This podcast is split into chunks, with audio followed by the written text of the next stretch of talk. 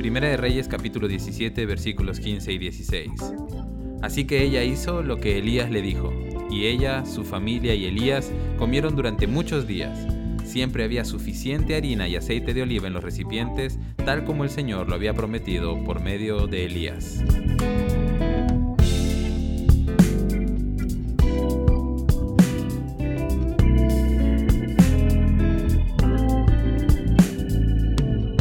Estos tiempos han sido muy difíciles a nivel económico y laboral para muchas personas. Hay quienes han visto sus ingresos severamente afectados a causa del estado de emergencia y la cuarentena, pero no solo eso, sino que hay muchos quienes conservaron sus trabajos, pero el estrés laboral los está asfixiando y aunque tienen mucho por hacer, los ingresos parecen no alcanzar. En la Biblia, uno de los casos más tristes de escasez lo vivió una viuda, cuya vida y la de su hijo estaban a punto de terminar a causa de la necesidad y la hambruna que había en la región en la que vivían en aquel entonces. Ya prácticamente no tenían comida, solo les quedaba un poquito de harina y un poco de aceite, con el cual tenían pensado preparar su última comida y luego esperar su muerte. ¿Te imaginas el nivel de cansancio, tristeza y desesperanza que sentía aquella mujer? Imagino que por mucho tiempo había luchado por conseguir alimentos y por mantener con salud y bienestar a su hijo, su único hijo y su única familia.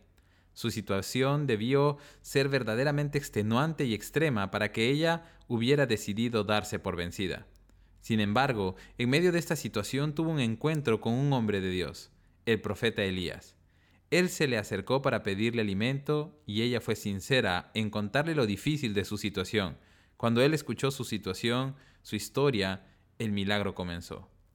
Elías le indicó a la viuda que preparara el alimento con lo último que le quedaba y que le sirviera a él y que sucedería que el alimento alcanzaría y sería suficiente para los tres, y no solo por ese día, sino hasta que la crisis terminara. Y así lo hizo la viuda. Y por supuesto, el milagro ocurrió tal como Elías lo anunció. Pero, ¿qué fue lo que motivó a Elías a decirle a aquella mujer con tanta convicción que el aceite y la harina no se acabarían y que la provisión no faltaría? La respuesta es la siguiente.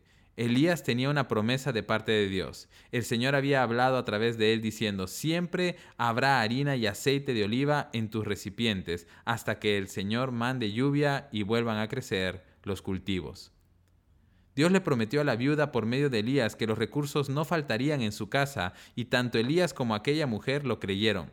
Elías lo creyó con suficiente certeza como para atreverse a pedirle a la mujer que prepare comida para él con lo último del alimento que le quedaba. Y aquella mujer creyó lo suficiente como para gastar lo último de sus recursos en alimentar al profeta. Ambos creyeron porque Dios había hecho una promesa. Esa misma seguridad puede ser nuestra en tiempos como los que estamos viviendo. Dios ha prometido que Él proveerá para todas nuestras necesidades y así lo hará. Dios ha prometido que suplirá todas nuestras necesidades conforme a sus riquezas en gloria y así lo hará.